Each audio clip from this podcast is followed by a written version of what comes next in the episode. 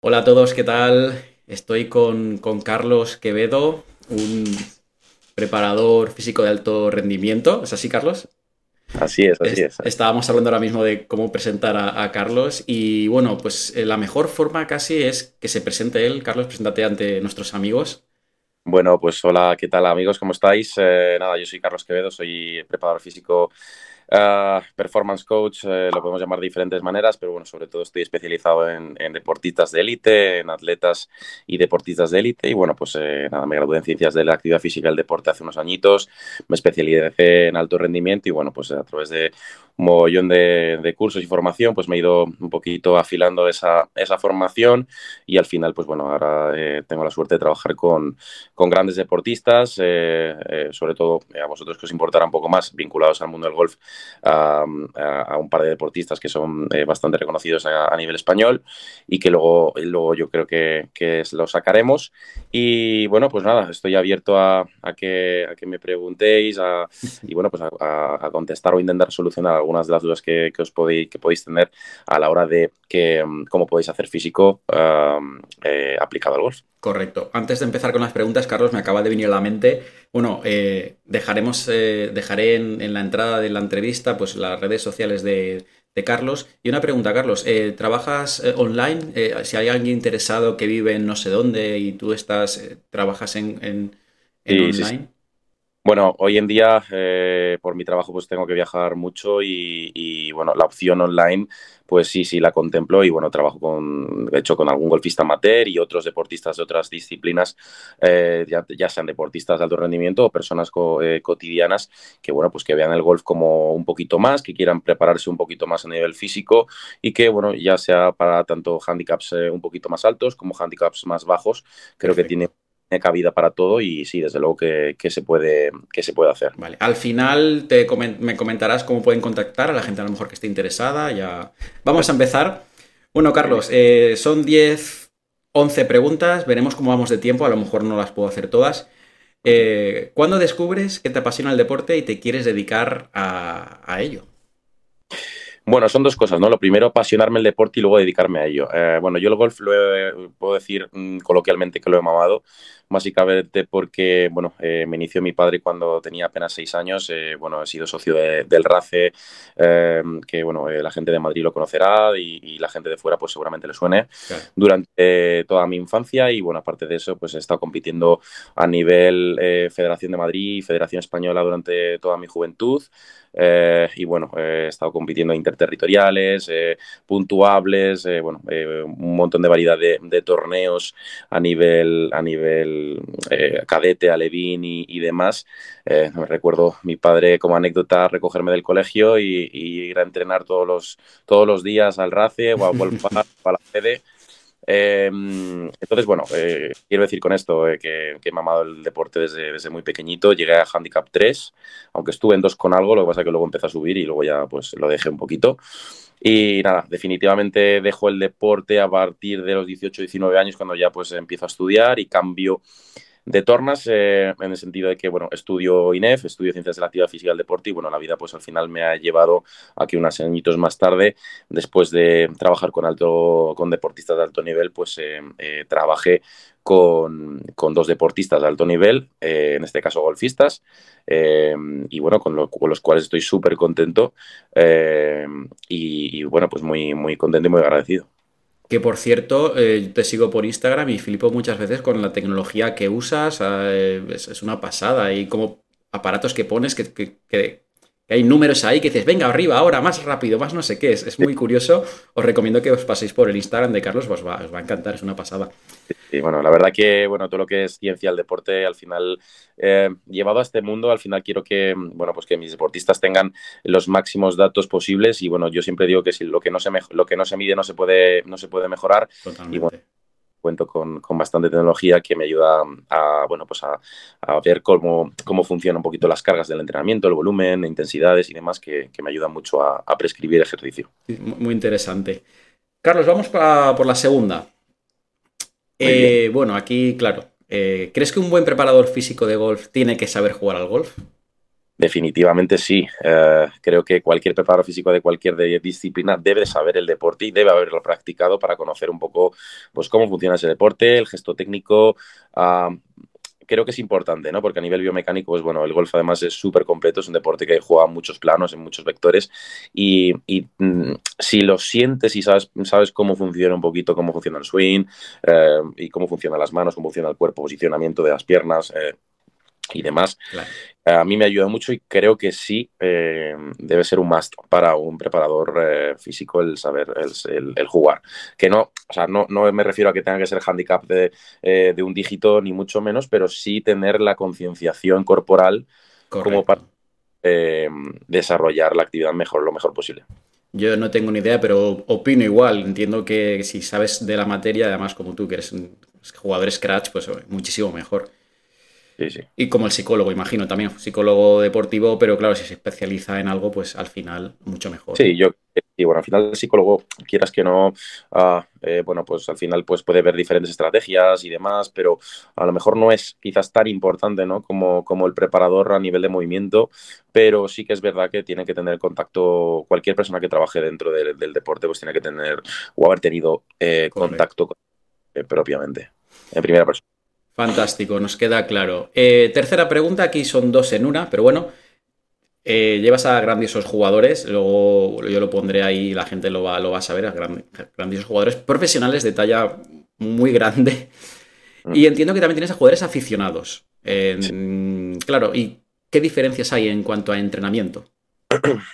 Bueno, pues eh, al parecer, a, priori puede parecer que eh, hay muchas diferencias y evidentemente las hay. Unos son jugadores de alto rendimiento profesionales y otros eh, pues son jugadores aficionados que, bueno, pues que se tienen su trabajo eh, diariamente, tiene su familia, tiene sus responsabilidades y demás y es más complicado el hacer este tipo de entrenamientos, ¿no? Entonces la primera diferencia sería el volumen de entrenamiento, ¿no? Es decir, cuánta cantidad de entrenamiento hace uno versus cuánta cantidad hace otro.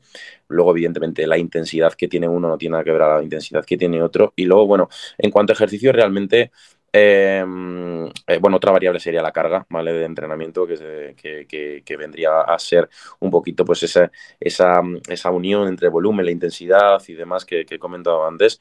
Y, em, y, luego, bueno, es que los entrenamientos que diseño al final eh, son muy personalizados a cada persona y muchos de los ejercicios me los invento, que la gente pues, que me siga lo, va a ver, que no son ejercicios muy, como muy comunes, son ejercicios que me invento en base un poquito a la biomecánica de cada persona y a las necesidades otra vez mecánicas eh, para hacerles lo más eficiente posible, en este caso en el swing. Correcto. Si al final tú te amoldas a, las, eh, a lo que quiere el jugador, un poco a su físico, a su eh, tiempo, ¿no? Todo. Sus necesidades, tanto bueno, fisiológicas, biomecánicas, como luego, evidentemente, las prácticas, como son el tiempo que tiene a la semana, em, esa, combinación y ese mix entre golf, físico, eh, trabajo, familia y demás. Entonces, bueno, eh, los jugadores, eh, en resumen, los jugadores profesionales se dedican de 8 a 10 horas diarias al golf. no, no que estén todo el rato pegando bolas o en el patting green, sino que, bueno, en el compendio entra también la parte física. Correcto. Correcto. Esta pregunta eh, yo creo que es difícil, no lo sé, claro, tú eres profesional en esto. Em, un mismo jugador, una temporada, como por ejemplo, yo no me preparo nada físicamente, y a la siguiente temporada tú me coges de, por banda, me dices, Jorge, vas a hacer esto, este es el plan, tal cual. ¿Qué cambios podría yo notar? ¿En, qué se vería reflejado ese año de entrenamiento en el golf? Bueno, pues eh, esto también es muy particular, depende, depende de cada persona y las necesidades de cada persona, pero bueno, eh, te voy a comentar y os voy a comentar a, mm, todos un poco cuáles son las, eh, las cosas que podrían, que podrían cambiar, ¿no? Lo primero es que mejorarías muchísimo tu rotación torácica, que al final es básica para, hacer un buen backswing y un buen downswing. Lo siguiente es que mejorarías también muchísimo tu aceleración de palo, ¿vale? algo que, nos, que, mm, que hoy en día está como muy visto, ¿no? El hecho de que eh, todos los jugadores, incluso más, los amateurs, queremos hacer más metros con el drive, queremos hacer más metros con los hierros. Entonces, para poder hacer eso, evidentemente tenemos que tener una, mecánica mucho más eficiente. Y esto pasa por, eh, bueno, pues em, tener eh, mayor, mayores cantidades de potencia que podamos generar en un momento, mayor capacidad de movilidad, mayor capacidad de flexibilidad, es decir, tener un poco una estructura global que nos haga acelerar el palo mucho mejor.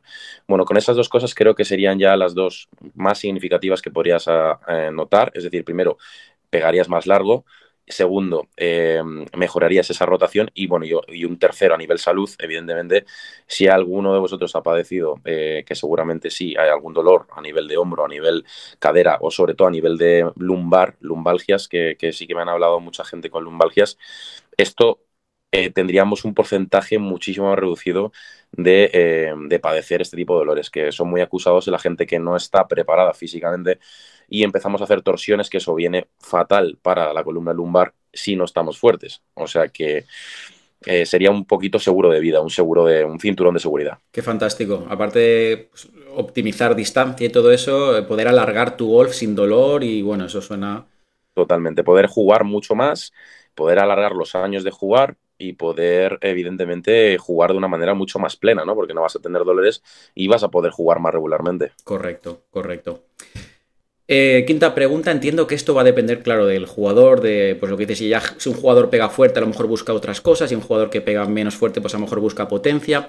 Pero con tus jugadores de más alto nivel, eh, así un poco por encima o generalizando, ¿qué es, ¿cuál suele ser el objetivo cuando tú preparas a un jugador de alto nivel, jugador de circuito europeo? Fíjate, em, los objetivos más comunes son que puedan jugar el máximo tiempo posible en su carrera. Es decir, más allá de querer pegar más a la bola, que ya son pegadores de más de 300 yardas, eh, lo que quieren es eh, jugar los máximos años en el Tour Europeo o incluso alguno de, ellos potencialmente en el PGA Tour, ¿no? Eh, en el PGA Tour. Entonces, lo, lo, que más les concierne es, es exactamente eso. Es decir, yo quiero poder jugar a este deporte el máximo tiempo posible, porque el talento y la pegada ya la tienen, entonces, bueno, eh, físicamente quieren estar a un nivel que evidentemente si ganamos unas millas a nivel de swing, pues oye, pues mejor que mejor, pero básicamente es intentar evitar las máximas lesiones que les mantengan en el dique seco eh, para poder aguantar la carta o para poder subir a, otro tour y eh, poder estar durante todo el tiempo sin, sin, los, sin, sin, dolor. Al final es, es un, otra vez otro seguro de vida clave. Es que la verdad que sí, claro, sí. Lo que dices tú ya tiene talento, ya tiene trabajo, ya tiene un buen físico, intentar alargar ese, ese juego. Buen punto.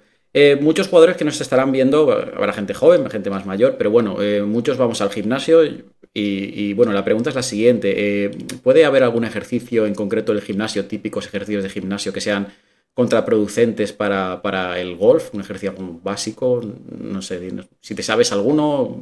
Bueno, básicamente no es que vaya a comentar ningún ejercicio en especial, pero sí algún tipo de metodología de entrenamiento que no viene muy bien para el golf, ¿vale? Al final el golf, como os comentaba antes, al final funciona en muchos planos, entonces tenemos que hacer ejercicios que nos ayuden a, a, trabajar en todos esos planos, eso por un lado, y segundo, ejercicios, eh, nos, nos, pueden perjudicar ejercicios que sean en un solo plano, por ejemplo, ejercicios como eh, ejercicios como las, máquinas del gimnasio, por ejemplo, que, no, que, no, que no, nos, no nos trabajan, por ejemplo, la estabilidad, ¿vale? Es decir, pues a lo mejor una prensa o una, eh, un cool de bíceps en una máquina, cosas que eh, nos mantengan, lo quiero intentar como un poco traducir porque tampoco me quiero meter en muchos tecnicismos porque seguramente no sean un poquito complicados, pero básicamente los ejercicios que mm, más estables sean en el gimnasio no van a venir muy bien porque van a generar muchísima carga muscular y sobre todo mucha carga facial que eh, no van a permitir que la musculatura se mueva en una, de una manera mucho más dinámica. Eso por un lado. Y por otro, entrenamientos que están vinculados a la, solo la ganancia de masa muscular o hipertrofia tampoco son lo más recomendables para el golf porque si no hay un trabajo de movilidad previo, un trabajo de control motor previo, un trabajo de potencia previo, eh, puede ser contraproducente. Es decir, bueno, pues puedo estar muy grande eh, o puedo estar, pues eso, muy, muy bien para el verano, pero luego nos puede perjudicar en, esas eh, rotaciones que, comentaba antes, puede generar muchas descompensaciones y bueno, al fin y al cabo es, uno, bajar metros y dos, tener mucha más de lesión. Esa cara, cara a Instagram te queda muy bien, ¿no? Ese físico, ¿no? Físico de foto de Instagram, pero quizá para el golf. Eh, claro, vale. Em, para ti, como preparador físico, ¿qué músculo o ejercicio enfocado al golf es un no negociable? El que dices, no, no, este hay que hacerlo. Bueno, yo sin duda, sin duda, sin duda alguna, a ver, es, una pregunta un poquito complicada porque yo te diría que, hay varios, eh, pero sin duda, si, me, si tengo que elegir un... Uno de varios, ¿eh? el que tú quieras. O más que un ejercicio músculo que participa al 300% en el golf, sería el glúteo. ¿Vale? El glúteo es un, es un músculo que, bueno, eh, está formado por varias partes, un glúteo medio, glúteo menor, glúteo mayor, em, y que funciona muchísimo sobre todo en el, em, en el downswing, ¿no? A la hora, sobre todo en el follow-through y demás, a la hora de tanto acelerar como frenar el palo, es un, es un, es un, es un músculo que genera, puede generar muchísima potencia y luego es un músculo que nos ayuda a estabilizar muy bien la cadera y a nos ayuda a primero quitar presión de la zona lumbar y em, ayudar también a las rodillas a que funcionen de una manera mucho más estable, es decir, que eh, no tengamos riesgos de, bueno, pues algún tipo de minescopatía, algún tipo de em, distensión incluso ruptura de ligamentos, em, etcétera, etcétera. Entonces, para mí, eh, si tuviera que elegir, eh, sin duda sería el glúteo, un ejercicio como por ejemplo un, un puente de glúteo, que se puede hacer totalmente, todo el mundo lo puede hacer en casa, incluso no tiene que ir al gimnasio, un puente de glúteo, puente de glúteo unilateral, eh, sería un ejercicio muy importante para, hacer. Otro ejercicio, pues todo lo que tenga que ver con antirrotaciones, es decir, em, una goma puesta en una espaldera y eh, como si fuera un swing, me agarro con, em, con los brazos estirados, mantengo el tronco estirado, mantengo el tronco recto y trabajaría ese control antirrotacional que también tiene que ver mucho con, eh, bueno, pues esa trabajo de musculatura de esa, toda esa cadena lateral que trabaja eh, totalmente en, el, golf. Entonces, para mí serían esos dos ejercicios eh, un no negociable, un must totalmente para, un, para cualquier golfista. ya tenemos ahí, nos ha dado Carlos buenos puntos. Gracias. Creo que esta pregunta le va a interesar a más de uno porque, bueno, el golf tiene una media de edad, pues bueno, todos somos jóvenes, pero la edad va subiendo. Así que a partir de los 50 ¿Qué crees que tendría que buscar un jugador de handicap medio? Aunque bueno, la respuesta está clarísima, pero bueno, ¿qué, crees que tendría que buscar un jugador handicap medio, un handicap 18, 15, 10, 20 en, el, en la preparación física? Para ti, cuando te viene una persona así, por ejemplo. Eh, muy básico, Jorge. Eh, lo que buscaría sería que entrenase. Eh, que entrenase físico.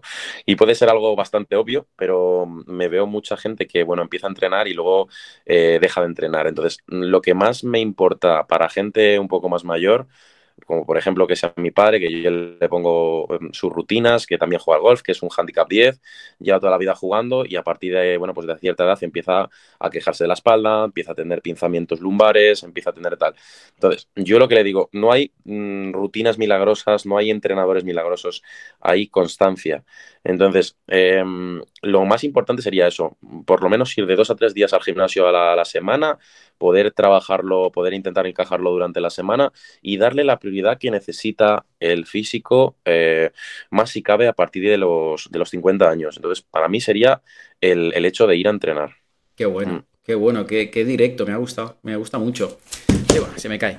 Em, pregunta número 9, nos quedan ya poquitas. Cuando esta pregunta, realmente la duda te la mando yo directamente. Eh, cuando tú tienes a un que es una pregunta totalmente de la ignorancia.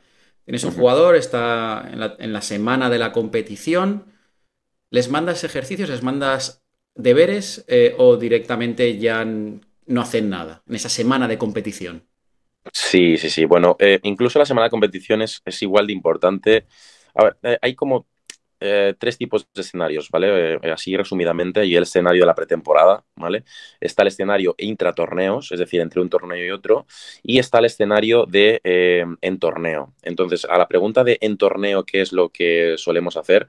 Bueno, ellos evidentemente tienen su planificación de entrenamiento personalizada por completo a cada torneo que van, con las demandas físicas que em, ya previamente he testeado de ellos o que tengan, eh, bueno, pues algún tipo de acortamiento, algún tipo de adherencia facial, algún tipo de, eh, bueno, molestia y demás. Entonces, eh, lo primero es medir qué es lo que ha pasado con esto, ¿vale? Yo a ellos, pues bueno, les, eh, entre torneos, les hago diferentes test a nivel de rendimiento y a nivel eh, funcional también para ver cómo están, eh, sobre todo también a nivel de fatiga, cuánta fatiga están acumulando las piernas, cuánta fatiga está acumulando el tren superior, con diferentes test, ¿no? Y diferentes plataformas y, medios que tengo.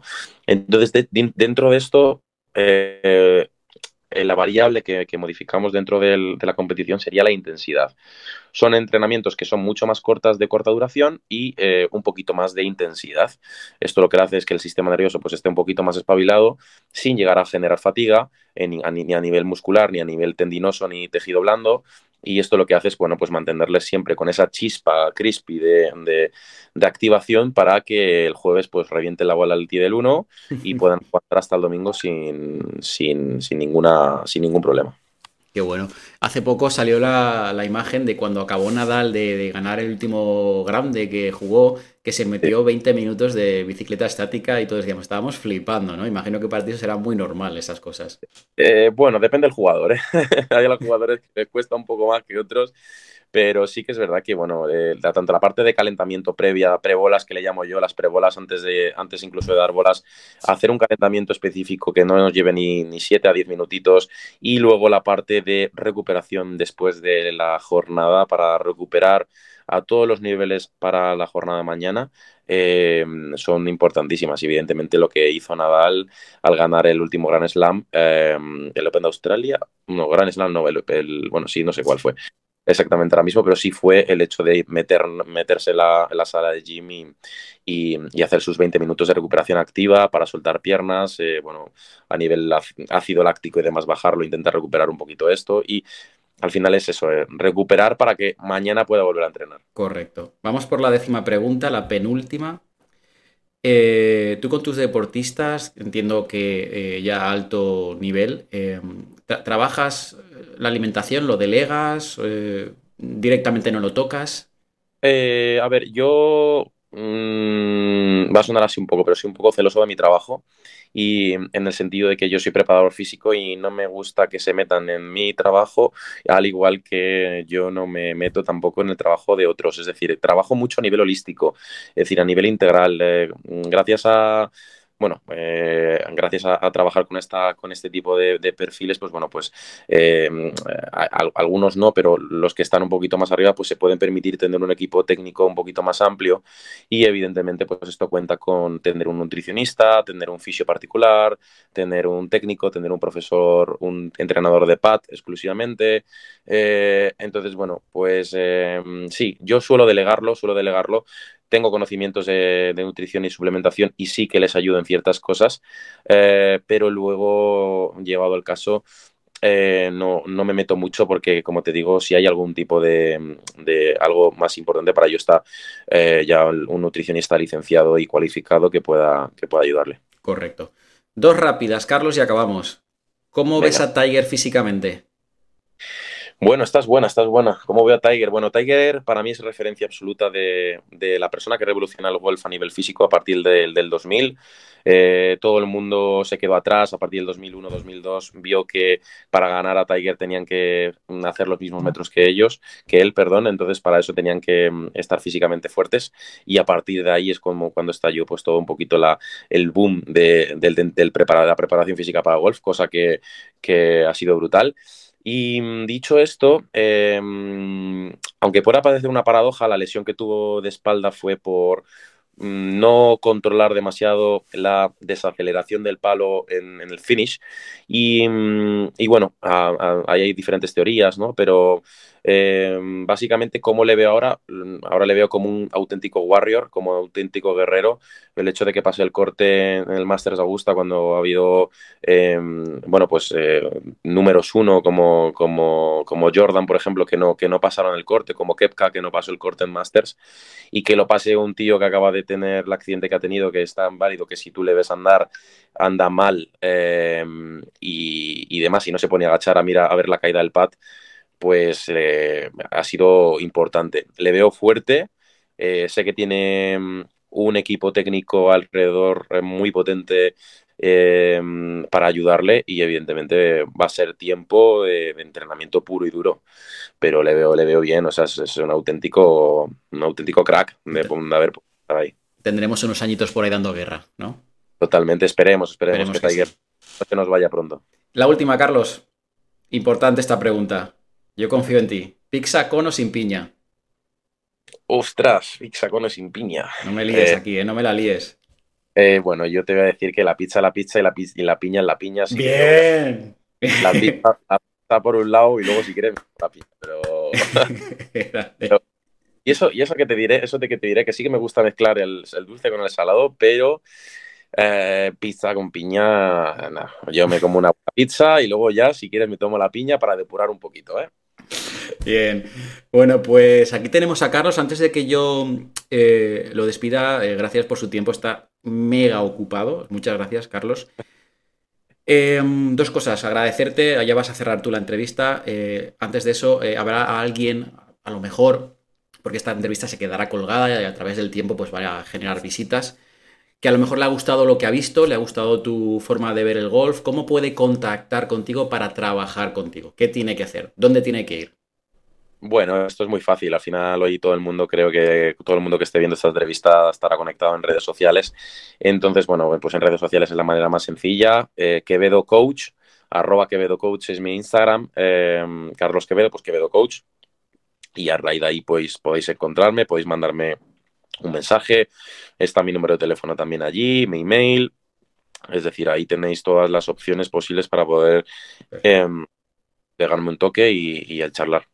Genial, pues ya lo sabéis, yo pondré en la descripción de la entrevista su, su, red social si tenéis ganas de alargar vuestro golf, no ya solo mejorarlo, eh, evitar lesiones o mejorarlas. Carlos es mm. vuestro hombre. Carlos, nada más, yo ya me callo, si tienes algo que decir, eh, ahora es el momento, hemos terminado, así que muchas gracias y nada, si quieres despedir tú la entrevista. Muy bien, pues nada, gracias a ti, Jorge. Eh, esta iniciativa creo que va a ser buena y creo que todo lo que sea ayudar a la comunidad y, hacerla eh, mejor y aterrizar un poco el deporte de alto rendimiento a, las personas eh, cotidianas que, ven en sus ídolos y en sus fans el, deporte, pues es, genial. Así que nada, ha sido, un placer también por mi parte. Voy a descansar un poco, que la semana que viene tenemos, tenemos ¿cuál tenemos? Tenemos Lumine, en Infinito Lumine y la siguiente tenemos PGA de Cataluña y a lo mejor, eh, bueno, yo trabajo, que no lo he dicho, trabajo con Adrián Arnaus y con Sebastián García Rodríguez. Eh, y con, a lo mejor, eh, no sé si me toca irme con, al PGA Championship con Adri, que, bueno, va al, va al Major y, a lo mejor pues me, toca ir para allá, ojalá. sería, sería un bombazo y me encantaría ir. Así que, así que nada, voy a ver si descanso un poquito. Muy bien, Carlos. Muchísimas gracias, fantástico. Gracias a ti, gracias a vosotros. Un saludo a todos.